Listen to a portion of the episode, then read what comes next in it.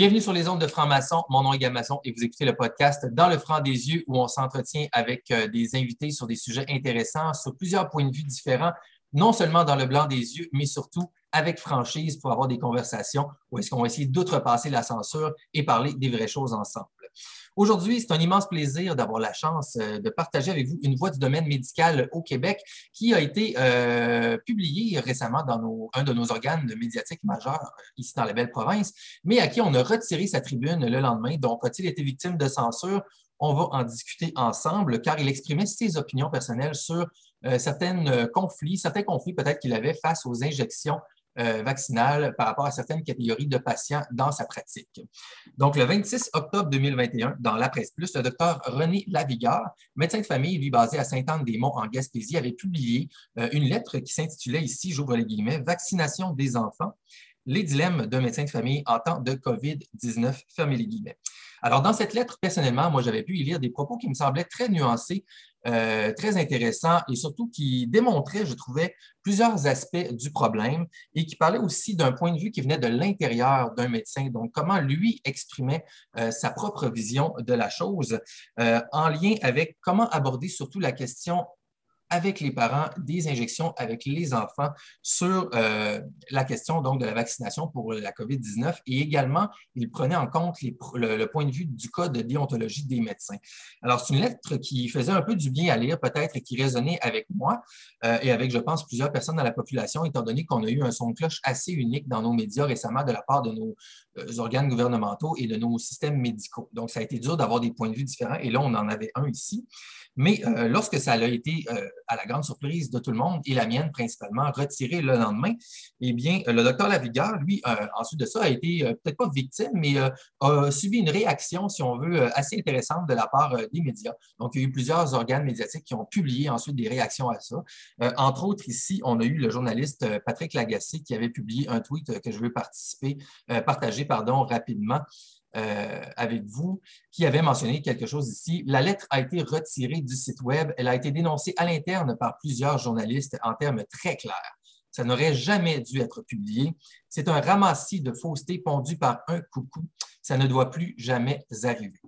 Alors, dans le cas ici, il semblerait que ce sont les journalistes euh, à la presse qui sont devenus les experts peut-être en sciences et en médecine. Je ne sais pas, c'est eux qui ont eu le premier mot là-dessus, selon M. Lagacé.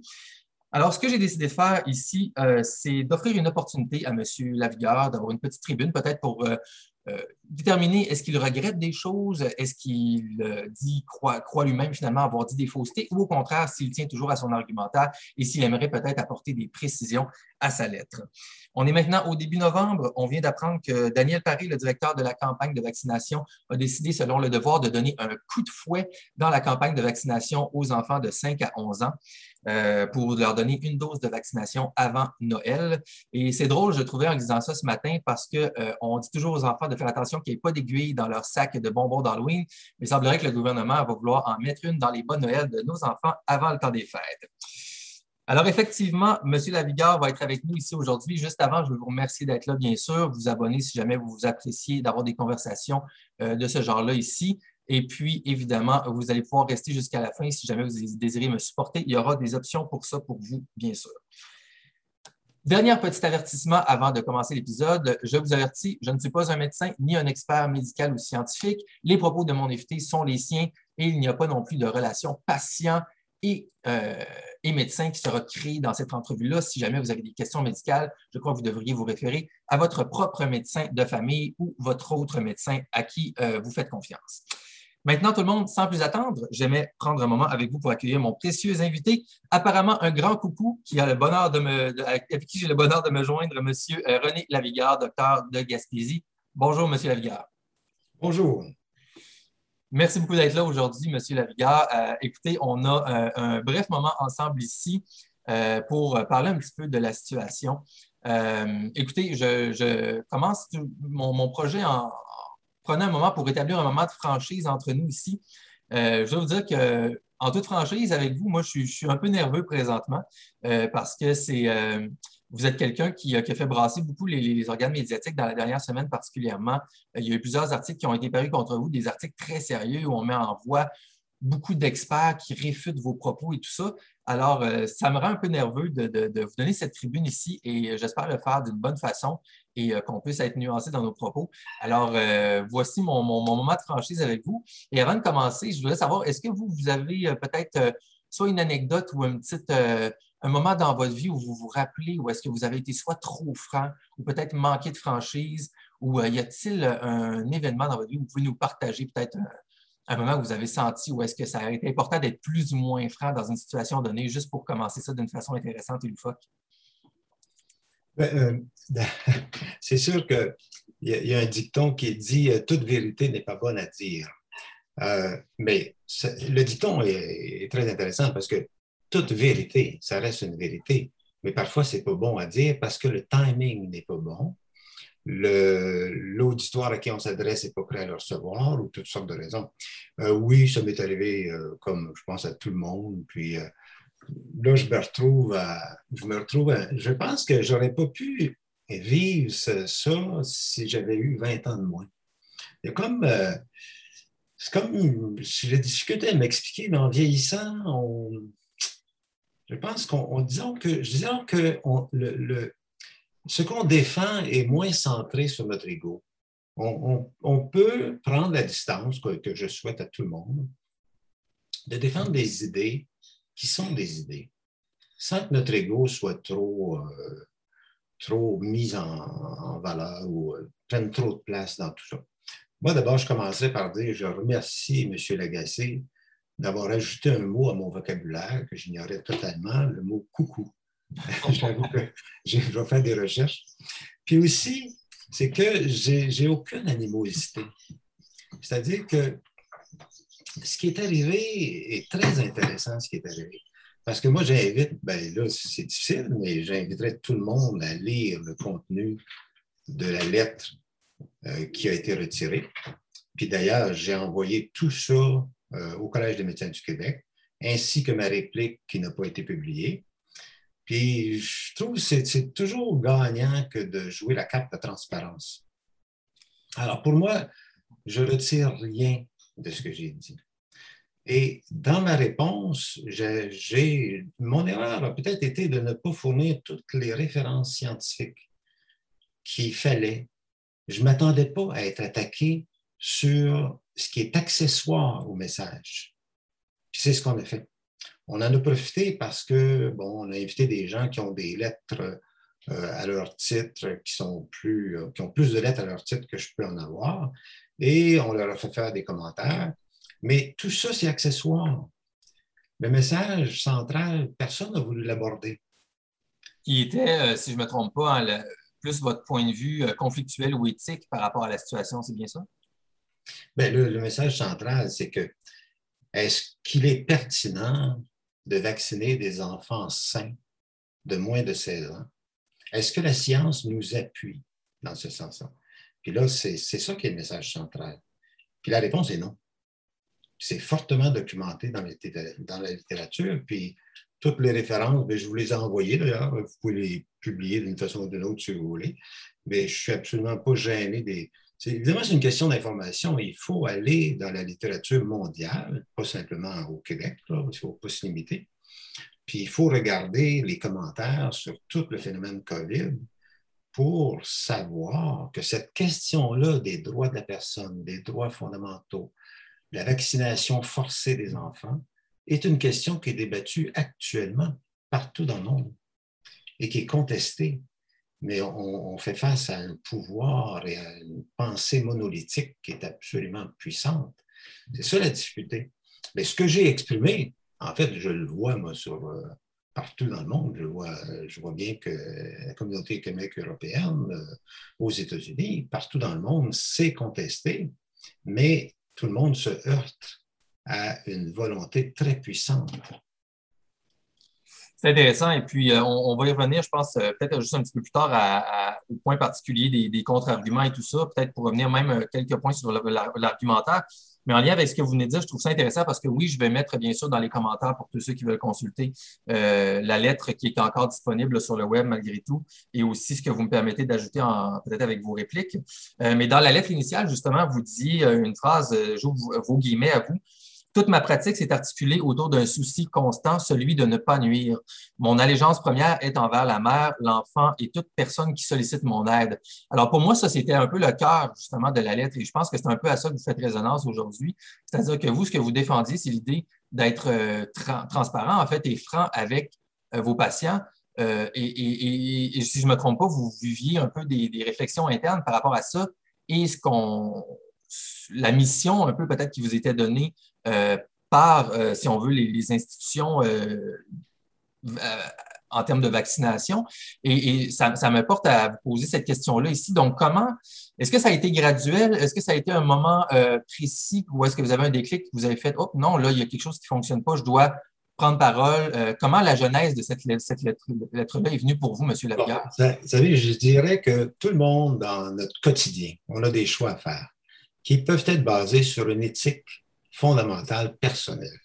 Puis moi, je pense que tout le monde a une éthique qui est assez élevée en général. Parce que si on vraiment, pour les gens qui se connaissent, moi, les gens qui se connaissent, l'éthique humaine fondamentale est forte. Puis souvent, doit prédominer. Ensuite, on a une éthique du Collège. nous, comme médecins, bon, on est soumis au Collège des médecins du Québec qui donne une éthique. Mais en réalité, l'éthique, c'est le gros bon sens. Puis, il y a notre cours, dans notre cours de médecine, il y a, une phrase latine qui dit primum non nocere. Ça veut dire, premièrement, de ne pas nuire. Mais ça, c'est comme logique. Si je vous disais, est-ce que vous êtes prêt à mettre une substance, à donner une substance à avaler à votre enfant? qui n'est pas très connu, qu'on ne connaît pas trop les effets secondaires, mais euh, comme ça, est-ce que là, vous allez dire, ben là, garantissez-moi que ce n'est pas nocif, puis peut-être s'il y a un avantage, je vais le faire. C'est ce que vous allez me répondre spontanément sans avoir un cours de médecine. Si vous me, si vous me le dites, mais euh, j'imagine que là, le conflit, c'est est-ce qu'on dit ça avant de procéder à la, à la vaccination ou pas? Ben, ça, c'est exactement. Mais là, c'est la question aussi que le, une des règles d'éthique du collège qui a été formulée, c'est de dire que chaque personne a droit à un consentement, à un consentement libre et éclairé, libre de toute menace ou contrainte. C'est textuel. Alors là, bon, euh, information libre et éclairée. Ben là, je vous, chacun de vous, je vous pose la question, est-ce que vous pensez que l'information qui nous a été donnée depuis 18 mois est libre et éclairée au Québec sur le COVID? Moi, je pense que quand on se met comme mission de vacciner tout le monde ou de passer un message, bien, on met de côté des informations, puis je pense qu'on a malheureusement laissé tomber. On a, on pris pari de dire il ne faut pas semer le doute dans la population parce que notre objectif, c'est de vacciner les gens. Mais en semant pas le doute, on, tasse de côté certaines informations. Et moi, je dis que retenir certaines informations, c'est de la désinformation. Alors, bon, mais moi, dans mon bureau, le, dilemme est différent. Je ne suis pas un politicien. Alors, la personne vient me, voir, puis elle me demande, docteur Vigueur, moi, je n'aime pas trop ça, cette histoire-là de vaccin. Qu'est-ce que vous en pensez, vous? Bien là, de par mes lectures, moi, je sais que c'est un vaccin expérimental. C'est-à-dire que dans les phases normales, vous savez, quand un nouveau médicament est inventé par une compagnie pharmaceutique, on, veut le mettre sur le marché, on passe par le crible euh, des agences qui doivent les étudier. Là, on nous dit quelle expérience avez-vous fait chez les animaux, chez les, chez les groupes d'humains, ensuite comme prochaine étape, et qu'est-ce que vous avez donné comme résultat. Ensuite, bon, il y a différentes étapes. Ça, c'est purement euh, technique, là. Mais là, comme on considère que c'est une urgence sanitaire, il y a une loi qui permet d'escamoter les étapes et de le mettre en marché sans qu'il soit pleinement autorisé. Parce qu'il faut comprendre actuellement que là, il y a une autorisation de mise en marché. C'est ce qu'on appelle euh, en anglais le EUA, donc le Emergency euh, Utilization euh, Authorization. Et en français, c'est comment on l'appelle en français? Ah, je ne sais pas trop comment on le dit. Utilisation d'urgence. Utilisation d'utilisation en cas d'urgence. Parce que c'est vrai, parce qu'on attribue, quand les, gens normaux disent ça, que ce n'est pas approuvé encore, ils se font comme étiqueter comme étant un peu justement coucou, quelque chose comme ça, mais c'est une réalité factuelle. Ce ne sont pas. la réalité, c'est que. autorisés d'urgence. Il y en a qui n'aiment pas le mot expérimental. Évidemment, le gouvernement ne vous dira pas que c'est un vaccin expérimental. Mais si on vous dit que la compagnie reconnaît qu'elle ignore les effets à long terme de son produit, si on vous dit que la compagnie a fait des pieds et des mains partout dans le monde pour faire signer des contrats, le plus souvent secrets, avec les gouvernements, pour garantir son immunité judiciaire en cas de poursuite, il me semble que ça lève le, le voile sur un doute. C'est-à-dire qu'une compagnie qui ne veut absolument pas être poursuivie d'aucune façon face à un vaccin qu'elle reconnaît, dont elle reconnaît ne pas connaître les effets à long terme, ben on, doit comprendre que c'est un, produit, parce que ça, c'est comme un produit pharmaceutique. Un, vaccin, c'est un produit pharmaceutique. On doit comprendre, la seule chose à comprendre, c'est qu'on ne connaît pas tout de ce vaccin-là. Puis c'est la première fois qu'on l'utilise chez les humains à grande échelle comme ça. Sur une échelle, on n'est pas, pas, pas allé avec le dos de la cuillère. Vaccination mondiale, vaccin à ARN messager, le premier le plus vendu au monde, je crois qu'on est à 3,5 milliards de doses, mais là, il faudrait vérifier. Alors, on n'y va pas avec le dos de la cuillère. Alors, moi, il me semble qu'il est permis de dire, c'est-à-dire que je me sens dans l'obligation éthique de dire à mes patients, ben, c'est un vaccin, donc on ne connaît pas tout. C'est expérimental. Puis vous avez le droit d'avoir des doutes. Si vous avez peur, puis comprenez bien, moi, je ne fais pas une campagne anti-vaccinale. Puis on va revenir tantôt, j'espère, sur la définition de ce que c'est qu'un anti-vax. Ça, c'est. moi, je vais vous en proposer une. Moi, je vais. Si la personne m'arrive devant moi et elle me dit Moi, là, j'ai entendu tout ça, puis je veux que mon. D'abord, ils ne me le disent pas, parce que ceux qui sont d'accord avec la vaccination vont se faire vacciner, puis ils ne viennent pas dans mon bureau m'en parler. C'est correct. C'est pas moi qui, j'ai pas de campagne à faire, j'ai pas rien à vendre. Mais les gens qui viennent dans mon bureau et qui m'interrogent, là, je suis soumis à cette obligation déontologique d'une information libre et bien libre, je peux ça, je n'ai pas de contrôle là-dessus, mais éclairée. alors, je leur donne les pour et les contre. Puis ensuite, des fois, on est dans un dilemme, parce que la mère me dit, mais qu'est-ce que je fais?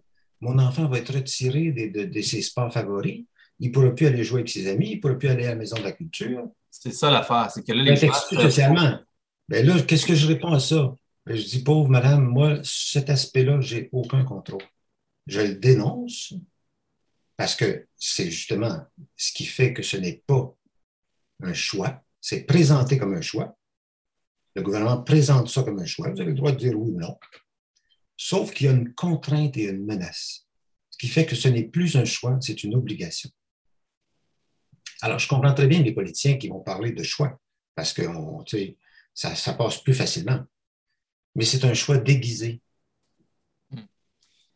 Absolument. C'est une obligation vaccinale. Puis les conséquences, ça c'est l'autre point que j'apporte, je dis, la santé publique, par définition, ça s'occupe de la santé. D'abord, ce sont des spécialistes qui ont une maîtrise, un doctorat, et qui doivent regarder la santé publique dans son ensemble, ce qui inclut la santé psychologique, sociale, physique, la santé globale. Il me semble que la santé publique doit tenir en compte, quand, pour compte que quand on contraint, quand on isole les enfants, quand on les retire de l'école, il y a un prix à payer au niveau retard scolaire, au niveau santé physique, on le retire de tous les sports, alors qu'une des priorités de la santé publique, c'est la lutte contre l'obésité. On sait que durant le COVID, le taux d'obésité aux États-Unis a augmenté chez les enfants. La santé psychologique, les psychologues sont débordés, n'en peuvent plus. Alors, moi, je pense que la santé publique euh, devrait rendre public, puis devrait rendre un débat ouvert quels sont les avantages et inconvénients des contraintes qu'on a imposées et qu'on impose encore aux enfants, les avantages versus les inconvénients. On ne peut pas tout sacrifier à l'hôtel du COVID. Et également, euh, si je ne m'abuse pas, ben, d'un côté aussi dans la population, les gens qui sont plus dans la résistance, comme on peut dire, et puis qui, se posent des questions, euh, moi, ce que j'entends de part et autre depuis euh, un an environ, c'est justement, c'est une soif de ça, c'est une soif de plus de transparence, de plus de débat. Il y a pas les gens-là n'ont pas un désir d'imposer quelque chose, ils veulent avoir les deux côtés de la médaille. J'aimerais ça que la santé publique rende transparent non seulement ce que vous venez de dire, mais aussi peut-être même les études qu'eux prennent en compte pour euh, arriver à leur conclusion, à leur consensus qui ensuite le gouvernement nous impose comparativement à, l'ensemble des points de vue différents scientifiques sur le marché partout au monde. Et il semble que euh, ça ici, ben, ça, ça, devient comme un message qui, finalement est comme je ne sais pas si c'est caché, mais en tout cas, on n'y a comme pas accès de savoir sur quelles études, quelles sciences, quels mécanismes vous trouvez et sont les plus efficaces pour faire vos recommandations à notre gouvernement. Et nous, je dis nous parce que moi, je m'inclus un peu dans ceux qui se posent des questions, mais tu sais, on aimerait ça avoir juste plus d'informations, en fait. C'est ça qu'on veut, ce n'est pas l'inverse, tu sais. Je vous touchez un point sensible. Moi, je pense que le, D'abord, on a, les lois font en sorte que la gestion d'une maladie purement, euh, qui est une maladie qui, relève de la, science médicale, la gestion de ça est politique. Alors, les lois du Québec font en sorte. Il y a d'autres pays qui, font les choses différemment. Je pense la Suède, euh, où ils ont laissé les coups des franches à la santé publique. Bon, maintenant, quand on laisse ça aux politiciens, bien, les politiciens euh, c'est eux qui ont véhiculé, probablement avec des bonnes intentions, mais ils ont véhiculé une pensée unique parce qu'ils veulent passer leur message. Puis là, maintenant, le résultat, à mon avis, c'est une fracture dans la société entre les enfants, les parents, les enfants, les grands-parents, les grands-parents qui ne veulent plus voir leurs petits-enfants parce qu'ils ont peur d'être infectés parce qu'ils ne sont pas vaccinés, les enfants, qu'on leur dit euh, pourraient tuer leurs grands-parents par, euh, par leur, contact, ce qui est une erreur, complètement ce qui est faux. Ensuite, les fractures au niveau sociétal, à tous les niveaux, comme vous savez, économique et tout ça, qu'est-ce qui ferme, qu'est-ce qui ferme pas. Alors, je pense que cette, cette mode de gestion-là, ce mode de gestion-là est contre-productif, puis on voit le désastre que ça fait même moi parmi mes confrères, c'est très difficile de soulever, de, juste de discuter. Ça doit être très difficile. Et peut-être pouvez-vous élaborer un petit peu là-dessus? Est-ce que, est que vous avez vraiment des froids entre, même à l'intérieur du système médical, que là, il y a des médecins qui ne veulent plus entendre parler d'autres médecins, tout ça? Je ne sais pas si vous élaborer, mais ça, doit être, ça, doit être, ça doit être fou. C'est exactement ça. C'est très difficile. Il y, a, il y, a, des médecins qui sont des vrais scientifiques et qui acceptent, qui sont ouverts. Hein? Mais c'est difficile chez les autres parce que tout le monde se sent menacé. C'est comme on a adopté, euh, c'est comme une religion. Hein? le gouvernement nous dit quoi faire, euh, tout le monde a peur. Bon, regardez, suivons donc tous la ligne, puis ça va être simple, ça, va bien aller. Mais la, la science, c'est pas ça. La science, c'est fait de controverses.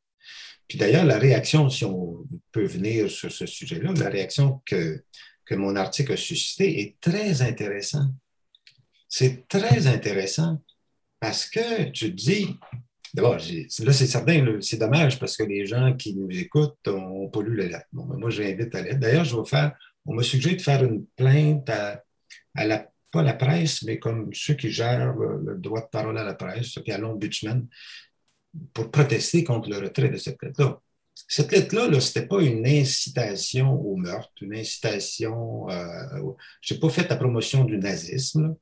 Euh, je vous, vous liriez ça, puis vous diriez, ben, c'est quoi le problème? Non, mais comme je vous disais, de toute façon, juste pour les, gens à l'audio euh, sur YouTube, elle est disponible en archive sur Internet, fait que je vais la mettre dans les liens. Donc, vous pouvez même aller avant ou aller tout de suite aller lire la lettre et puis revenir après. Je dis que c'est très intéressant parce que ça, corrobore le fait qu'on est rendu, on, a sacrifié la liberté de parole, une partie de notre démocratie, une partie de, de, notre culture d'échange des idées. On a sacrifié ça un peu sans s'en rendre compte au fil du temps depuis 18 mois. Et ça, c'est grave. Bien, alors, là, bon, si on en revient au sujet des scientifiques, ben, les scientifiques qu'on a demandé à contribution, ben, d'abord, dans la lettre que je t'ai fait parvenir. Je vous, pose une question. Je vous interromps une seconde, M. Lavigueur, parce qu'il euh, y a tellement de choses que j'aimerais euh, savoir de vous, mais euh, entre autres par rapport à la question, justement, quand on dit les scientifiques, et vous, votre rôle aussi, parce qu'il y a tout un système, hein, il y a une certaine hiérarchie, si on veut, il y a un, un, écosystème entre la science, la médecine, le gouvernement et puis les patients. Et, ce que, ce que j'ai un peu dénoté aussi dans votre, vos propos, et, peut-être vous en profiter pour adresser ce point-là, c'est que le médecin, en fait, c'est pas non, nécessairement non plus euh, ben, il, y a, une relation particulière que vous, vous avez à la science. Donc, ce n'est pas non plus vous qui décidez la science. Vous aussi, vous êtes un peu euh, plutôt l'intervenant qui va faire le médiateur entre ce que la science est décidée et le patient. Et ensuite, c'est au patient final euh, de donner son approbation finale éclairée idéalement. Donc, je ne sais pas si vous pouvez, dans votre, ce que vous allez commenter, peut-être ajouter aussi votre rôle vis-à-vis justement de la science en tant que médecin. Ben, moi, je dirais que les scientifiques que vous entendez à la télévision ont une pensée qui, dans la très grande majorité des cas, est conforme avec la pensée officielle. Mais il y a beaucoup de scientifiques qui se taisent. Si vous regardez dans la littérature internationale, le jeu se passe un petit peu aussi, c'est-à-dire qu'il y des scientifiques qui sont mis au, à l'écart parce que leur discours est trop dérangeant. Mais chose certaine, ce qui arrive avec le, vaccin était prédit par de nombreux virologues du monde entier. C'est-à-dire qu'il y a un principe fondamental, c'est qu'on ne vaccine pas en pleine pandémie. Si vous vous rappelez, l'influenza, chaque année, on, vaccine en prévision d'une pandémie qui vient, d'une annuelle. Bon. Mais là, on a décidé, on a considéré que l'urgence sanitaire était telle qu'il fallait immédiatement vacciner euh, sur la Terre entière. Mais le principe reste là. Puis il y a des raisons euh, médicales, c'est-à-dire euh, fondamentales, qui font que c'est, c'est, immunologique en réalité. Puis là, je ne peux pas aller dans les détails, là, mais est-ce que je peux vous faire référence, entre autres, à docteur, je pense que c'était Gert van der Beach, que j'aime ça, qui parlait que le mécanisme, quand on vaccine en pleine pandémie, ça peut occasionner des pressions Exactement. C'est-à-dire qu'on on, amène. C'est-à-dire que c'est le même, c'est le parallèle à faire avec les antibiotiques et la résistance aux antibiotiques des bactéries. Mhm. Alors, tout le monde sait maintenant, heureusement, que quand on donne trop d'antibiotiques à mauvais escient, on se retrouve avec des germes qui résistent à nos antibiotiques. Puis là, on est obligé d'en utiliser un deuxième, un troisième, puis finalement, il y a une résistance. Quand on vaccine en pleine pandémie, on force le microbe à résister. Et c'est pour ça que les variants apparaissent. Alors, le virologue qui a contesté ou qui a, dit son opinion a dit que si on n'arrête pas euh, la vaccination, les variants vont continuer à se propager.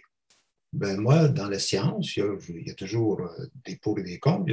Moi, j'aimais l'idée, qui n'est pas mon idée, loin de là, là j'aimais l'idée qui est soutenue par de nombreux virologues du monde entier, qui est soutenue dans la littérature, puis pas une littérature obscure, une littérature officielle, que ce sont les vaccins qui sont à l'origine des variants. Et plus, puis, pour illustrer ça, la preuve, d'une certaine façon, une des preuves, c'est que plus vous voyez les, les variants apparaître, plus ils résistent au vaccin. Mais oui, le variant réussit à, on appelle ça immune escape en anglais. Le variant a réussi à, s'échapper au contrôle du vaccin. C'est un échappatoire immunitaire, si on veut. Exactement, on peut dire ça comme ça. Alors, c'est intéressant ça aussi comme phénomène parce que là, la compagnie a déjà dit qu'il n'y a pas de problème parce qu'elle peut très bien faire un autre vaccin à ARN messager qui va être mieux adapté aux variants. Ben, c'est une compagnie. C'est entendu qu'elle va avoir une solution à tout, puis elle va pouvoir nous vendre euh, un deuxième type de vaccin euh, amélioré. Mais il faut juste comprendre qu'il n'y a pas de fin à ça. C'est ça, parce qu'on tombe dans les, boosters et l'infinité de ben, vaccinations annuelles, annuelles et tout ça. Et là, pour les gens, euh, ça, devient quelque chose, ben là. Ben, C'est-à-dire qu'à partir de quand est-ce qu'on dit ne serait-il pas temps de réviser notre stratégie? Qui est celle de considérer la vaccination comme seul et unique remède à la pandémie? Ne serait-il pas temps de remettre ça en question quand en Israël, on pense déjà au quatrième, à la quatrième dose? Ça, c'est permis de dire ça. Puis quand je dis ça, là, moi, si le Collège des médecins m'entend, puis d'ailleurs, je l'ai dit tantôt, je pense que j'envoie tout ce que j'écris, je, je, suis un peu préventif. Puis même, j'ai demandé conseil pour les médecin. J'ai dit là, si, si dans les médias, je, vous pensez que je suis dans l'erreur, dites-moi-le. Et ça, vous dites qu'avant même la première lettre à la presse, vous aviez déjà euh, eu cette communication-là ou ça, c'était après que vous avez envoyé ça au Collège des médecins? Ah, c'est après. Après.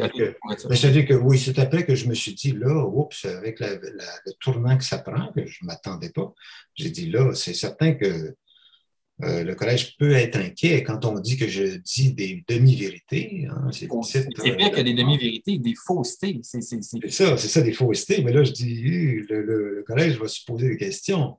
Et justement, dans les, dans les lettres qui sont comme en réponse à vous, on disait que le Collège des médecins avait commenté comme de quoi qu'ils n'ont pas pris à aucune action, mais qu'ils laissaient ça dans les mains de l'organe qui font les enquêtes, j'oublie le nom. C'est-à-dire que la façon dont ça fonctionne, c'est que si une personne décide de, faire une, décide de faire une plainte au collège contre quelqu'un, là, la mécanique des enquêtes entre en jeu. C'est-à-dire que si une personne se plaint, dit le gars dit des faussetés. Bon, ben là, le collège, euh, dans une visée de protection de la population contre des, des, euh, des charlatans. Des mensonges, des charlatans ou des médecins qui disent des choses qui ne sont pas reconnues, ben, le collège protège la population en amorçant une enquête. Alors, moi, de façon préventive, ben, j'ai tout envoyé avec les références. Euh, ça, il va peut-être y avoir une enquête, mais je suis, tranquille dans. Ce qui me rend tranquille, c'est mon quotidien avec mes patients. C'est que comment est-ce qu'on peut raconter des blagues aux patients? Ça n'a pas de sens, ça. Là. Ils nous demandent de l'information, ben, puis comment est-ce qu'on peut rester insensible sur un enfant, une mère qui me dit que son enfant pleure à tous les jours parce que parce qu'elle elle-même a refusé de se faire vacciner. Puis par conséquent, elle ne peut plus aller à son sport, elle ne peut plus voir ses amis, elle ne peut plus aller nulle part, puis elle reste enfermée chez elle. Ouais. Elle pas rester ça. Alors, ça, c'est ça l'essentiel du message que je laisse. C'est ça que les spécialistes ont passé à côté, parce que ça, c'est trop, trop difficile à toucher à ça, parce qu'on menace, on menace en fait l'objectif d'atteindre un taux de, de, vaccination élevé dans le but d'acquérir de herd immunity, l'immunité de masse. L'immunité de groupe, oui, c'est ça. Bon. Mais l'immunité de masse, ça, c'est, d'ailleurs, c'est un, tout un. Et d'ailleurs, le, taux qui, qui, qui, a augmenté hein, depuis les derniers mois aussi. Au début, on parlait de 75% de la population et là, maintenant, on est rendu comme par tranche d'âge. Il y a comme tout le temps des modifications là-dessus aussi, ce qui est une autre chose intéressante. Ben, ben les gens sont comme, voyons, pourquoi on repousse tout le temps la barre de plus en plus haut? Est-ce que. On repousse la barre. la science évolue-t-il tant que ça pendant ce temps-là sur qu'est-ce que c'est l'immunité de groupe? Tu sais? On repousse la barre parce que le variant est plus en étant moins, euh, moins agressif que le, COVID-19 d'origine, est plus contagieux. Il se hmm. dissémine plus. Donc, on dit, on est obligé d'augmenter. Mais vous voyez, c'est une lutte entre un virus qui veut euh, garder sa place et une méthode, euh, pour moi, qui n'est pas l'unique méthode qu'on doit utiliser. Puis là, il faut bien comprendre. Quand je parle, là, je vais spécifier quelque chose. Je parle, je suis contre l'immunisation des enfants sains de moins de 16 ans. Je ne conteste pas que l'immunisation des enfants vulnérables, encore là, ça, ça peut être à la discrétion des pédiatres, ça, c'est pour moi, c'est pas mon domaine, et des personnes, évidemment des personnes âgées vulnérables, soient efficaces pour diminuer euh, le taux d'hospitalisation dans les soins intensifs. Là, il faut, que je prenne des précautions parce qu'on va, taxer toutes, sortes de choses. Mais là, ce dont, ce dont j'ai parlé dans ma lettre, c'est l'immunisation des enfants de moins de 16 ans sains ne se justifie pas scientifiquement. C'est-à-dire que la balance risque-bénéfice, c'est-à-dire que c'est n'y a, pratiquement pas d'avantage à le faire. Puis il y a trop d'inconnus, puis trop de désavantages. Alors, on ne doit pas le faire. C'est fascinant, M. Lavigueur. Merci beaucoup de tout euh, ce que vous nous expliquez aussi. Puis je veux qu'on vienne, euh, parce que là, je sais que bon, on va peut-être avoir un, autre, peut-être 15 minutes, quelque chose comme ça. Euh, on va venir justement au terme, à ces termes-là et un peu à ce que vous pensez de, la résistance un petit peu. Je vouliez peut-être manifester quelques propos là-dessus. avant, j'aimerais, est-ce qu'on est qu'on peut discuter un peu d'argumentaire ensemble? étant donné que mon podcast, mon podcast est dans le franc des yeux, j'aimerais ça peut-être avoir peut-être juste un ou deux points avec vous et puis aller peut-être du côté un peu plus scientifique. Est-ce que ça vous convient? Bien sûr. Parfait. Parce que moi, c'est ça, mon, mon, truc, j'essaie d'être dans la franchise la plus totale, puis même, je vous le dis, dans, dans le franc de vos yeux, moi, je, personnellement, à mon niveau subjectif euh, et mon expérience personnelle, moi, je suis quelqu'un qui n'est pas d'accord nécessairement fondamentalement avec toutes vos positions, tu sais. Donc, pour moi, moi, j'ai bifurqué, même dans mes, mes, dernières années, personnellement, selon mon expérience, plus vers quelqu'un qui, qui s'occupe de, ben, pas qui s'occupe, mais qui, croit en la le côté plus de la théorie des, la théorie du terrain et tout ça, que la question des germes et, et tout ça, mais, mais c'est personnel. Mais au, ce qui m'intéresse avec vous et pourquoi je suis content d'avoir une discussion, c'est qu'on peut parler de ces choses-là. Et moi, ce que je défends, c'est votre liberté à vous de vous exprimer sur comment vous voyez la chose et aussi surtout pour le consentement éclairé. Et comme vous avez dit, que les patients ne devraient pas être ensuite discriminés selon leurs décisions lorsqu'ils reçoivent le consentement éclairé du patient. Et ça, c'est fondamental. Peu importe mes opinions sur un sujet précis avec vous, moi, je trouve ça le fun parce qu'on peut s'entendre sur des choses fondamentales dans une société qui devrait avoir euh, une liberté d'avoir plusieurs points de vue. Euh, comme, mettons, moi, je n'ai pas le même point de vue à 100% que vous, mais on s'entend sur des choses qui sont en théorie fondamentalement démocratiques. Euh, et, ça, c'est fascinant. Et, d'un autre côté, euh, il y avait des, arguments que je voulais peut-être juste voir avec vous pour me faire quand même un bon, euh, une bonne personne à la frange dans mon, petit jeu ici, parce qu'il y a eu des bons articles, comme on a dit, avec des gens qui ont plein de lettres dans leur nom et tout ça, là, qui a été publié par Radio-Canada et la presse, je crois, en, réponse à votre lettre. Et je voulais juste dire que il y a des choses qui m'ont fasciné quand j'ai lu ça. L'éditorialiste en chef de la presse, qui s'appelait Stéphanie Gramard, a sorti dans un article de Radio-Canada qu'elle dit la désinformation n'a pas sa place dans le quotidien. Donc là, c'est vraiment même l'éditorial euh, de la presse qui, euh, qui vous a encore rabaissé il y a quelques jours ici. Euh, mais il y a un point qui m'avait marqué, c'est qu'on on contre-argumentait avec vous que ce que vous disiez était sensiblement de la désinformation parce que l'homologation n'avait pas encore été faite pour les enfants de 5 à 11 ans. Fait que là, on disait que ce qu'on vous, vous reprochait, c'était que c'était à l'avance et que vous aviez été trop prématuré dans vos propos. Donc, on a tourné ça comme ça. Et qu'étant donné que la vaccination n'était pas encore recommandée ni approuvée par Santé Canada, bien là, vous, vous attisiez le feu pour rien et vous mettiez des doutes euh, dans la population comme ça. Je ne sais pas si vous avez lu ça, j'imagine que oui. Puis qu'est-ce que vous avez pensé de cet argumentaire-là? Bien, c'est très intéressant parce que vous avez le premier ministre du Québec qui annonce euh, une sortie de crise en janvier après la vaccination des enfants. Vous avez le premier ministre du Canada qui annonce les contrats signés pour l'achat du vaccin pour les enfants. Puis, on me dit que euh, j'anticipe. C'est ça.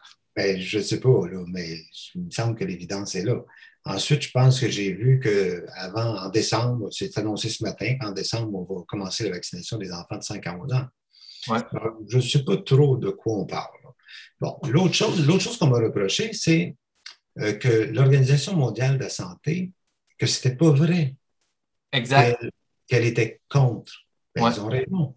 Je n'ai jamais dit que l'Organisation mondiale de la santé était contre. J'ai dit qu'elle ne le recommandait pas. Exactement. C'est comme si on avait déformé. C'est facile de détruire quelqu'un, vous savez, sur des subtilités. Elle n'aura pas, c'est-à-dire, elle n'a pas pris position. Elle ne recommande pas à ce stade-ci. Ça veut dire que ces experts-là se sont assis ensemble et ont dit, hmm, ils ont dit là, là, on n'ose pas le recommander. Ce qui veut dire, si je ne me trompe pas par, par, euh, par étape, c'est qu'on va laisser ça dans la main, entre les mains finalement du médecin et du patient. Parce qu'il n'y a pas assez d'évidence il n'y a pas d'évidence que ce soit utile. Fait qu'ils disent, hmm, on ne l'interdit pas, mais on ne le recommande pas. Alors là, je sais qu'on m'attaque sur ça, je ne sais pas quoi retenir de ça. Mais ils ont trouvé ça, en fait. Bon, Est-ce que ça répond à votre question? Absolument. Puis euh, ça m'amène peut-être sur un, dernier, écoute, il y en a tellement, mais un dernier petit point intéressant que j'ai trouvé qui, pour moi, était contradictoire, mais on, essayait de faire passer ensuite par M. Alain Lamarre, qui lui est immunologiste et virologue à l'INRS, qui est simplement expert en immunologie. Euh, lui, ce qu'il disait comme contre-argumentaire euh, aussi à votre lettre, c'est qu'il disait, j'ouvre les guillemets, la décision n'a pas à être faite sur une base individuelle. Alors lui, ce qu'il disait, c'est que le médecin ne doit pas considérer l'individu pour prendre une décision. il faisait passer ça comme un contre-argumentaire envers vous, mais qu'au contraire, on doit juste considérer l'ensemble de la population pour baser une décision médicale sur un patient. Et alors là, moi, moi là, je, ça, je ne l'ai pas, compris, celle-là. Ça, c'est passionnant, ce commentaire-là. C'est fou, là. je vais vous dire une chose. Premièrement, je respecte beaucoup les spécialistes qui ont été appelés pour commenter, parce que je trouve que quand même, c'est une amorce de discussion. Mais sur ce commentaire-là particulier, je vais, vous donner une expression qui, qui vraiment qui est très, qui illustre beaucoup. Est-ce qu'on doit utiliser les enfants comme bouclier humain pour protéger la contamination des personnes âgées et vulnérables? Si on dit qu'on n'a pas de preuves que la vaccination des enfants sains soit bénéfique pour eux, c'est un peu l'argument qu'il dit. Il dit qu'il faut se sortir juste de l'individu pour garder l'ensemble de la population. Entre les lignes, je lis que l'objectif de la vaccination des enfants, c'est d'augmenter le pourcentage pour qu'on ait une immunité de, masse et qu'on protège les, vulnérables. Ça, c'est attaquable sur plusieurs points, même scientifiques. Mais là, je vous présente le point éthique. Est-il éthique d'utiliser les enfants comme bouclier humain pour protéger des personnes âgées et vulnérables, en sachant qu'on n'a pas de preuve du bénéfice qu'ils peuvent en tirer. Alors, moi, ce que j'ai suggéré, j'ai dit, mais mettez ça devant un comité d'éthique. C'est euh, spécial et c'est là même qu'on toute la question du principe de précaution euh, revient un peu par la bande euh, en lien avec cette question-là. Je sais que vous avez abordé ça dans vos commentaires aussi, et on voit quasiment une inversion, finalement, un peu euh, de ce qu'on peut considérer comme un principe de précaution. C'est que là, on veut un principe de précaution pour la société en tant que telle, mais non pas un principe de précaution pour l'individu qu'on traite. Alors, si notre individu peut être à risque en tant que médecin, je parle dans votre peau, euh, ben écoute, on peut pas, peut pas prendre les précautions pour toi, il faut prendre les précautions pour l'autre. Alors désolé, mais s'il se passe quelque chose, je priorise le groupe. Et là, même, il y a des discussions plus larges que ça avec la question de ben, qu'est-ce qu'on veut comme société. Là, on veut société. Euh, ben, je, je, rajouterais un point, c'est que les enfants ont payé très cher au point de vue scolaire, au point de vue santé, au point de vue isolement social. Sans parler que c'est eux qui héritent de la dette colossale qu'aura coûté le COVID et là, on leur demande un petit effort. Payez un petit risque supplémentaire à même votre chair, votre santé, au bénéfice. Éthiquement, j'aimerais ça que ce soit analysé par les comités d'éthique. Mais c'est juste un petit effort. C'est un, petit deux semaines, un petit mois, un petit contrat moral, un petit dose, une petite deux doses, un petit. quelque, quelque, chose qui paraît, qui paraît bénin. Tu sais, sur le, le commentaire de l'immunologiste, c'est paraît tout à fait bénin. Il faut se sortir et regarder l'intérêt de. C'est vrai que des fois, euh, l'intérêt de, la majorité doit, dominer. C'est un principe de droit d'ailleurs, hein, parce qu'on ne peut pas permettre n'importe quoi. C'est-à-dire que euh, pas arrêter sur une lumière rouge, ben, tu peux dire, il n'y a personne, c'est des 2 heures du matin. C'est un principe de droit que ton intérêt personnel, tu es pressé, je comprends, mais l'intérêt de la société, on est obligé de mettre des règles parfois contraignantes. Ça, c'est vrai. Mais est-ce qu'il peut être appliqué dans le cas présent? Non. Non. Ben, écoutez, euh, je pense que votre temps s'en vient tranquillement euh, vers la fin, M. Lavigueur. Je veux respecter ça, euh, mais je sais qu'on voulait peut-être toucher quelques mots sur la prise de parole publique, qui, je pense, est quelque chose qui vous tenait à cœur un petit peu d'après ce que j'avais discuté avec vous là, au préalable. vous m'avez parlé un petit peu que vous et, je ne sais pas si vous voulez toujours aborder la question, mais euh, que vous, aviez euh, euh, un certain, je ne sais pas, vous avez une certaine résonance, une certaine affection pour les gens qui ont décidé de prendre parole publique, mais je ne parle pas nécessairement des débats dans les médias versus les scientifiques et tout ça, mais les, personnes, monsieur, madame, tout le monde. il y avait aussi la question des manifestations en public et la question des manifestations justement par rapport aux enfants avec les écoles. Est-ce que vous voulez toujours aborder ça un peu puis donner votre son de cloche là-dessus? Bien sûr. Bien sûr. Parce qu'une autre, savez, c'est intéressant dans la vie toujours prendre une distance puis regarder les choses. Il faut, il faut absolument prendre des distances. Moi, quand j'ai vu les parents qui faisaient des manifestations devant les écoles, bon, dans l'intimité de ces parents-là, ils sont outrés de ce qui se passe. Ils veulent défendre leurs enfants et ils mettent à profit un droit fondamental de la société qui est celui de manifester. On a fait une loi spéciale à l'Assemblée nationale en peu de temps.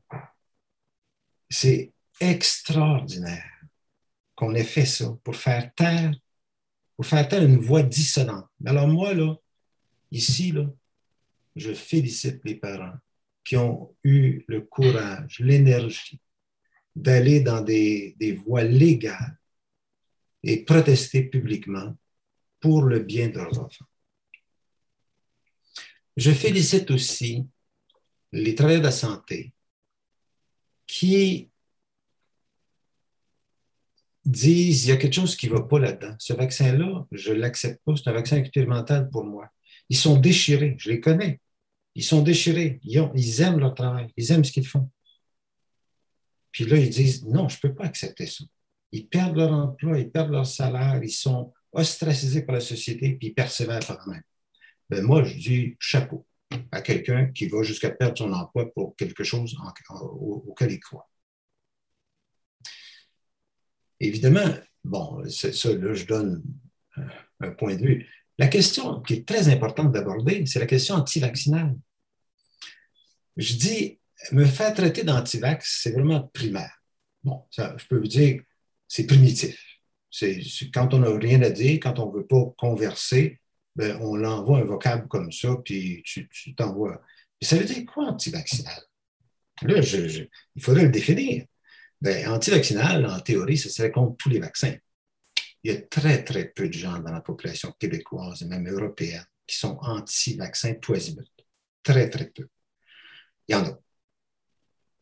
Mais la grande majorité des gens qui sont contre le vaccin expérimental ARN messager ne sont pas des anti-vaccins euh, tout azimut. Ils sont, ils sont contre celui-là qui est expérimental.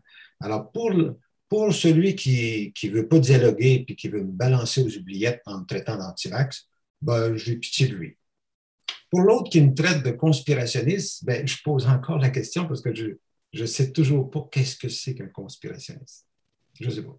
Il n'y a pas beaucoup de définitions qui traînent. Ça, ça semble plus être un sac pour ramasser euh, les gens qu'on n'aime pas euh, entendre. Je pense que quand on n'a pas beaucoup de langage, on utilise un mot comme ça. Les étiquettes, euh, les étiquettes infamantes, comme d'autres personnes diraient. C'est ça. C'est un, un, manque de langage. Ou un manque de subtilité de, dans la discussion. Peut-être que, bon, je ne veux pas non plus, je veux pas faire la même chose et injurier personne, mais je veux dire, je, pousserais ces gens-là à aller un peu plus loin dans leur réflexion et me dire exactement c'est quoi qu'ils veulent dire par anti-vax ou conspirationniste. Souvent, ce genre de propos-là, ça en dit peut-être plus sur la personne qui tient ses propos très, très faibles et peu, euh, peu larges ou peu nuancés euh, que L'étonnant, c'est que ça vient. L'étonnant, c'est que ça vient de gens parfois très éduqués. Mm-hmm.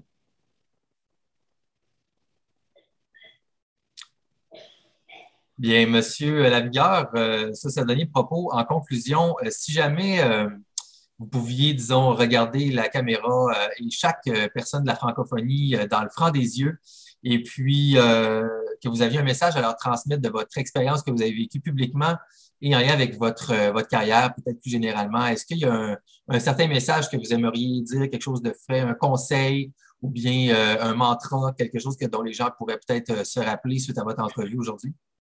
Moi, ce que je conseillerais, c'est que dire que la connaissance, c'est le meilleur remède contre la peur. Et pour tous ceux qui ont été, puis je comprends très bien la peur des gens, cette pandémie-là a fait peur.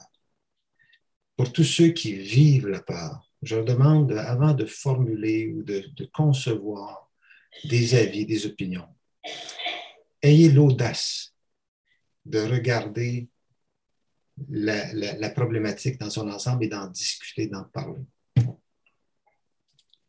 Ça, c'est une invitation, va, de même à tous les scientifiques. les scientifiques, euh, parfois, ils ont la même réaction émotive, de dire euh, non, non, ils ont été pris dans le tourbillon de, leur euh, travail et je leur demande de prendre du recul, puis d'accepter, parce que eux aussi, tout le monde peut être victime de la peur. Voilà, merci beaucoup. Combattons la peur. Ben, merci à vous, Monsieur, euh, monsieur Lavigueur, docteur Lavigueur en Gaspésie. Dites-moi, avant de terminer, est-ce que vous prenez toujours des nouveaux patients euh, à Saint-Anne-des-Monts ou bien si vous êtes surbooké et vous n'avez plus de place pour personne? Euh, officiellement, je ne prends pas de nouveaux patients, mais je suis toujours sensible à des situations particulières. Parfait. Alors, s'il y a des gens avec qui ça leur résonné, peut-être qu'ils peuvent tenter leur chance, qui sont dans le coin de la Gaspésie, pour avoir un médecin qui prend en compte le consentement informé des patients. Ça peut être intéressant d'avoir ça dans nos vies. Euh, alors, tout le monde, c'était le podcast Dans le franc des yeux. J'espère franchement que ça vous a permis d'avoir euh, un point de vue différent peut-être sur la question, un nouveau point de vue pour avoir plus d'angles pour analyser la situation de la question vaccinale chez les enfants. Et puis, euh, de mon côté, euh, pour être franc avec vous, c'est un honneur et c'est un grand plaisir d'avoir ce genre de conversation-là, tout le monde. Donc, je vais aspirer à en avoir plus, bien sûr, dans les prochaines semaines et prochains mois. Si jamais le cœur vous en dit, moi, je ne demande pas de donation, bien sûr, pour m'encourager, mais j'offre des voix. Donc, c'est une offre qui est libre. Si jamais vous avez le goût de me supporter dans mon entreprise, ici. Euh, contribution par paypal.me slash gabmasson, G-A-B-E-M-A-D-E-S-O-N, ou par courriel interact donation gabmasson en un mot, D-O-N-A-T-O-N, G-A-B-E-M-A-D-E-S-O-N, à gmail.com, et le mot de passe franc F-R-A-N-C, de ce point de vue-là ici. Alors, euh, docteur Lavigueur, encore une fois, un immense merci. Moi, je vous souhaite bonne chance. Je ne sais pas si vous allez décider de faire euh, suite à ça avec la petite, peut-être, mise en demeure dont vous parliez tout à l'heure. Si c'est le cas, on va suivre ça de notre côté et espérer que ça fasse euh, des petits de votre, euh, de votre bord. Et bien sûr, euh, au nom, je pense, de tous les gens qui se questionnent au Québec, dans la francophonie, les gens qui ont soif d'avoir du débat un petit peu plus sur ces questions-là et qui ne demandent qu'une chose, c'est d'avoir un consentement informé, ben, je vous transmets du plus profond du cœur un grand merci.